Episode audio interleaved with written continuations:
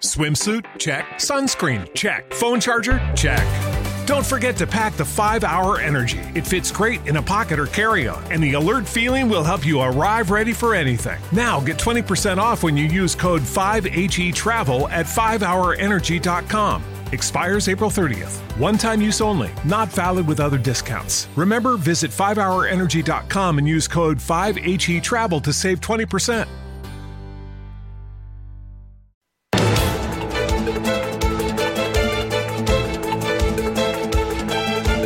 En Radio Intereconomía, la entrevista capital con Susana Criado.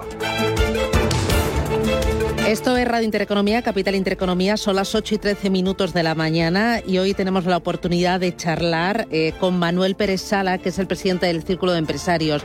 Don Manuel, ¿qué tal? Buenos días, bienvenido. ¿Qué tal, Susana? Buenos días. Bueno, muchísimas gracias por acercarse hoy tan temprano a los estudios de Radio Intereconomía para, para tomarle el pulso a la economía y a la actualidad. Es todo un lujo tenerle aquí en esta casa, gracias. Muchas gracias a vosotros por recibirme en vuestra casa. Bueno, eh, la verdad es que teníamos, le decía yo, eh, no sé por dónde empezar porque tenemos el día bastante cargadito, ¿no? Tenemos una ensalada de bastantes noticias y bastantes temas que podemos tratar con usted. Por ir con lo más de actualidad, hoy mismo la OCDE va a actualizar sus previsiones de crecimiento y ayer el gobernador del Banco de España fue muy, claro e insistió en que España va a crecer menos de lo previsto, porque colocó varias alarmitas rojas, pues el tema ahora de los, de los nuevos contagios por esta eh, cepa de, Sudáfrica, el problema también en, los, eh, en la cadena de suministros y también eh, el repunte eh, importante eh, de la inflación, niveles que no hemos visto en, en décadas. ¿Qué espera usted? ¿Cómo está palpando usted cuando habla con, con los empresarios la marcha de la economía? ¿Cómo ve 2022? Pues yo añadiría a las razones que fundadamente justifica el Banco de España una más, y es el retraso en la ejecución de los fondos europeos. España se va a enfrentar a un año 2022 complicado y si se produce, como parecen los empresarios, intuir un retraso de los fondos europeos, se producirá un retraso en el crecimiento económico. Y si se produce un retraso en la ejecución de los fondos europeos, ¿Por qué es? ¿Es por falta de conocimiento? ¿Porque las empresas eh, no han presentado los proyectos a tiempo? Eh, ¿Porque tenemos una administración muy pesada? ¿Por, ¿Por qué tenemos el dinero o Europa nos va a dar este, eh, esta cantidad de dinero y nosotros no vamos a ser eh, capaces, no sé si de gestionarlo o de gestionarlo con retraso? Eh, yo creo que hay que tener en cuenta dos situaciones. En primer lugar, los fondos europeos son condicionados, condicionados a dos importantes reformas que todavía no conocemos y además que una vez conocidas probablemente no vayan en la dirección deseada. No sabemos cuál va a ser la reacción de la Unión Europea ante estas reformas. Y en segundo lugar, una falta de capacidad de ejecución. Todavía no se conocen qué fondos van a ir a comunidades autónomas y a corporaciones locales y las personas encargadas de ejecutarlos todavía ni siquiera tienen conocimiento de objetivos, prioridades y cantidades. Es decir, probablemente se produzca un retraso por falta de capacidad de gestión en la ejecución de los fondos. ¿Será un retraso o incluso puede ocurrir que no lleguemos a utilizar esos fondos? Puede ocurrir. Eso sería muy grave. Efectivamente. ¿Qué consecuencias tendría eso para la economía y, y, y, y, ponernos frente a Europa? ¿no? Europa está dispuesta a dar una cantidad de dinero muy importante eh, para infraestructuras, para digitalización, para temas de renovables, eh, y nosotros, por no presentar las reformas o, o, o porque no hay agilidad, eh, no lo cumplimos. El no dejar ese agujero, ¿qué consecuencias puede tener? Bueno, España tiene una larga tradición en no ser capaz de gestionar los fondos estructurales con lo cual no estaríamos haciendo otra cosa más que ser fieles a nuestra propia tradición. Yo creo que en este momento tenemos un gran reto y una gran oportunidad, y es obligación de las administraciones públicas atender a ese reto y ejecutar adecuadamente los fondos. Si bien es cierto, como decía, que los precedentes no son buenos. Me decía que España además va a tener que cumplir dos reformas muy importantes, las va a tener que presentar ante Bruselas y parece que eh, las cosas van despacio. Una de ellas es eh, la reforma de las pensiones. Ayer Hernández de Cos, el gobernador del Banco de España, insistía en que eh, las actuales medidas que ha puesto sobre la mesa escriba no van a permitir o no van a garantizar la sostenibilidad de nuestro sistema de pensiones. Ustedes eh, hace unos poquitos días también presentaron su, sus pautas y proponían, entre otras cosas, retrasar la edad de jubilación a 70 años. Eh. Así es. Nosotros eh, Pretendemos, como centro de pensamiento que somos, no somos un agente social y como consecuencia, libre e independientemente, emitimos nuestras opiniones como centro de pensamiento. Y pensamos que los ciudadanos españoles tienen que tener muy claramente la idea de que hay dos opciones, o retrasar la edad de jubilación o aceptar una reducción de las pensiones. Y como pensamos que lo mejor para la economía y para la sociedad española es no bajar las pensiones, por eso proponemos que se abra un debate serio sobre el retraso de la edad de jubilación, que permitiría mantener el nivel de pensiones actuales. Es una propuesta realista, se lo digo porque hoy mismo Telefónica ha planteado un plan de bajas voluntarias para 1.900 trabajadores e invita a, salir de la empresa a los que hayan nacido en 1967 eh, o antes, o sea, desde los que tienen ya 54, 55 años. ¿Es realista esta propuesta que ustedes dicen viendo lo que están haciendo las, las empresas? Yo creo que conviene distinguir entre los intereses de la sociedad española y los intereses de algunas compañías españolas. Lo que el Círculo de Empresarios dice con absoluta independencia es que la sociedad española necesita retrasar la edad de jubilación. Como consecuencia, este movimiento que va a hacer Telefónica va en la línea contraria de las recomendaciones que hacemos. Y como pretendemos hacer recomendaciones independientes, insistimos en que es necesario retrasar la edad de jubilación y medidas como la de subir las cotizaciones sociales en seis eh, décimas, un 0,5 lo soportan los empresarios y un 0,10 los trabajadores. ¿Esas medidas eh, va por la buena dirección? A nosotros nos parece una mala decisión, eh, por dos razones fundamentalmente. La primera de ellas es que la subida de las cotizaciones sociales implica subir los costes laborales, en un país con un elevado nivel de desempleo y en una situación en la cual el aumento de los costes provocará indirectamente desempleo. No podemos permitirnos el lujo de incrementar el desempleo o ralentizar el crecimiento del empleo. Eh, aparte de este, de este factor, eh, la propuesta que hemos leído en los medios de comunicación del ministro eh, supone la subida de las cotizaciones sociales durante 10 años para conseguir eh, ahorrar unos 40.000 millones de euros en el escenario más favorable. En este momento me gustaría señalar que el déficit de la seguridad social y la deuda acumulada alcanzan los 90.000 millones de euros. Es decir, esta medida a 10 años serviría para reducir a la mitad la deuda que la seguridad social hoy tiene. Luego, como muy bien señala el Banco de España, es una solución transitoria, es un parche que no soluciona el problema. Necesitamos en nuestro país reformas estructurales reformas con visión de medio y largo plazo y no reformas cortoplacistas.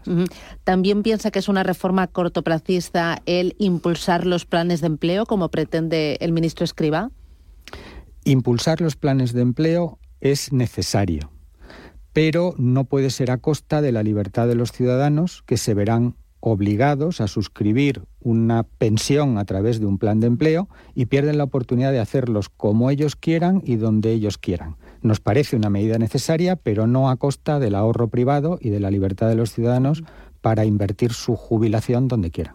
La otra gran reforma que está sobre la mesa es la reforma del mercado laboral. Ustedes proponen igualar a 16 días el despido de fijos y temporales. Esto muy popular, ¿no es?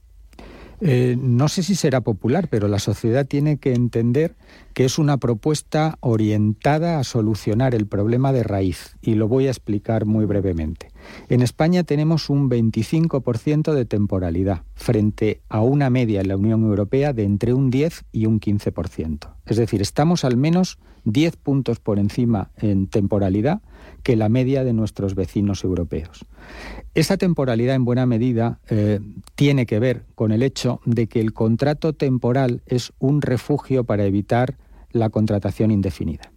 Como consecuencia, si nosotros equiparamos las indemnizaciones de despido de los contratos indefinidos por razones causales y de los contratos temporales, lo que conseguiremos es que sea indiferente en cualquier proceso de contratación contratar a una persona con un contrato temporal o con un contrato indefinido. De esa manera, los contratos temporales quedarán circunscritos exclusivamente a razones causales y por defecto los contratos indefinidos servirán para realizar la mayor parte de las contrataciones. Estamos proponiendo subir de 12 a 16 las indemnizaciones temporales y bajar de 20 a 16 las contrataciones indefinidas. Estamos preocupándonos por aquellos que no tienen empleo o que tienen un empleo precario. Creo que la opinión pública tiene que entender esta propuesta como una propuesta valiente, que va además dirigida al conjunto de personas más vulnerables en el mercado laboral y como consecuencia creo que como sociedad podemos entender esta propuesta y asumir colectivamente el esfuerzo de preocuparnos por aquellos que lo necesitan. ¿Calificaría también de valiente la propuesta y la contrarreforma laboral eh, que ha presentado la patronal al gobierno? Eh, piden también flexibilidad laboral, eh, hablan de, la temporalidad que se adapte a las necesidades de cada sector, también de, de cada periodo estacional y que no haya penalizaciones. también insisten en no subir las cuotas y poder despedir sin sanción. ¿Le, parece valiente esta propuesta? Eh, a mí me parece que la CEOE en este momento está negociando como puede una reforma laboral que se está definiendo en unos términos contraproducentes. Limitar la temporalidad al 8% en algunas empresas y al 15% en otras, yo creo que es aumentar la rigidez del mercado laboral. Y cada vez que aumentamos la rigidez del mercado laboral, lo que conseguimos es aumentar el desempleo. Con lo cual creo que la COE está haciendo lo que puede para defenderse de unas medidas que en nuestra opinión son muy negativas. Nosotros lo que proponemos es no complicar el mercado laboral, sino simplificarlo. ¿Qué cosa más sencilla que permitir libremente la contratación temporal pero hacerla innecesaria, mm. que es lo que proponemos con nuestra medida de equiparación de indemnización. De todas formas, esa reforma, la laboral y la reforma de las pensiones tendrán que tener el visto bueno de Bruselas. ¿Usted confía en que Bruselas eh, ponga firme al Gobierno de España con esas reformas que ahora mismo está planteando y que a su juicio no son las eh, que necesita España? Eh, estas reformas son necesarias y Bruselas tendrá que opinar. Mm. Y yo quiero hacer simplemente una observación, y es que a medida que pasa el tiempo, Bruselas va a ser más crítica con la reforma que presente el gobierno español, porque el escenario económico está cambiando tanto que las reformas estructurales en España no solo son necesarias, sino que son imprescindibles. Eh, varias cositas más. Eh, el tema de la inflación. Hemos visto que estaba cabalgando de forma muy importante, los costes de la energía se han disparado. Eh, ayer una nueva compañía, una empresa de la gran industria, anunciaba cierres de algunos de sus hornos e incluso una parada importante de su producción. Y yo creo que es, no sé si la, número 10 o la 20 empresa que dice que, que no lo puede puede soportar. Eh, ¿Qué se puede hacer desde el Gobierno eh, para eh, intentar paliar estos altos costes de la energía que nos restan competitividad? La energía en España es muy cara no solo por razones estructurales, sino por el hecho me refiero con razones estructurales a, razones relacionadas con el coste de los combustibles, con el coste de los medios de generación. Es muy cara porque tiene una elevadísima carga impositiva, porque tenemos un mix energético que no está equilibrado y como consecuencia lo que debería hacer el gobierno es favorecer aquellas inversiones y la actuación de las compañías eléctricas en áreas que puedan disminuir el coste de generación en el medio y largo plazo. A corto plazo, con el precio del gas multiplicado por tres y con el coste de los derechos de emisión absolutamente disparado, poco podemos hacer, pero sí que podemos empezar a preparar en el medio y largo plazo la bajada de los costes estructurales de la energía en España. ¿Cree que el Gobierno está subestimando eh, las consecuencias que está teniendo o que puede tener en un futuro el repunte de la inflación? Yo creo que en general todos los gobiernos europeos y ahora también constatamos que el gobierno norteamericano no han medido adecuadamente el hecho de que los procesos inflacionarios son difícilmente controlables y exigen además acciones contundentes. Eh, un proceso inflacionario es la consecuencia de una determinada política económica el Banco Central Europeo ha estado comprando deuda pública de todos los países de forma ilimitada durante muchos meses. Si no controlamos el déficit público y no restringimos la política monetaria expansiva, la inflación va a ser complicada de controlar. Estados Unidos ha decidido subir ya tipos de interés. El riesgo que tenemos en la Unión Europea es que esa decisión pueda ser tomada por el Banco Central Europeo a mediados del año que viene. Y eso perjudicaría notablemente a gobiernos o a países con niveles de endeudamiento muy altos como el español. Eso sería un grave problema. Sería un grave problema. Porque España, nuestra duda es el 122% del PIB.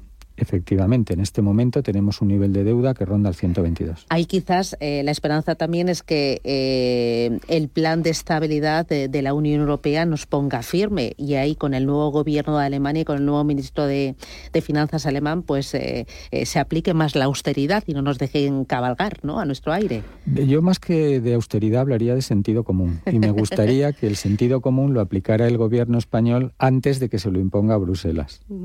Y cuando habla de sentido común, ¿le gustaría que España se, se, mirara en el espejo de, Italia con un, eh, con un Draghi al frente? Me encantaría. Qué envidia de, Draghi. Pues sí, además es una fórmula muy sensata. Eh, pedimos a una persona que durante tres años resuelva todos los problemas complicados de nuestro país y luego los políticos se pueden dedicar a lo suyo. me parece que está todavía soñando un poquito. Dos cositas más y ya, y ya le dejo porque si no me tiraría eh, toda la mañana eh, charlando con, eh, con usted. dos cosas. la semana pasada creo que fue cuando, creo que fue el Colegio de Economistas, alertó de las insolvencias en España. Dijo que iban a crecer un 24% en 2021 y un 26% en 2022. ¿Vienen curvas pensando en el año que viene? ¿Habrá muchas empresas que no pueden devolver esos préstamos SICO y que tendrán que, echar el cierre? Eh, así es. Afortunadamente no son muchas pero sí se van a producir casos de este, de este tipo. Venimos eh, ayudando a la economía y ayudando a empresas a salir de una grave crisis, pero venimos ayudando a empresas viables y a empresas no viables. En este momento, cuando acabe el plan de estímulos, se verá que empresas realmente no son viables y como consecuencia no podrán sobrevivir. Efectivamente, vamos a vivir este proceso y yo espero que sea lo más reducido posible en bien de todos. Eh, y, por último, eh, don Manuel, eh, usted que está al frente del Círculo de Empresarios, que habla todos los días con numerosas compañías, numerosos empresarios que están ahí al frente, ¿no? echando cuentas, jugándose la piel, de esta no salimos sin, la figura del empresario que está siendo un poco maltratada por este gobierno. Yo creo que la figura del empresario es imprescindible. Necesitamos al empresario como agente creador de riqueza y de empleo. Y una sociedad como la nuestra no puede prescindir de la figura del empresario e incluso permanentemente suscitamos la idea de profundizar en la colaboración público-privada. Nuestro país necesita que administración pública y empresarios colaboren estrechamente para solucionar los problemas que nos afectan a todos. Que nos dejen trabajar, ¿no? Don Manuel Pérez Sala, presidente del Círculo de Empresarios, un placer y un lujo tenerle aquí en Capital Intereconomía. Muchísimas gracias. Igualmente, Susana. Gracias por las recetas. Un abrazo. Gracias.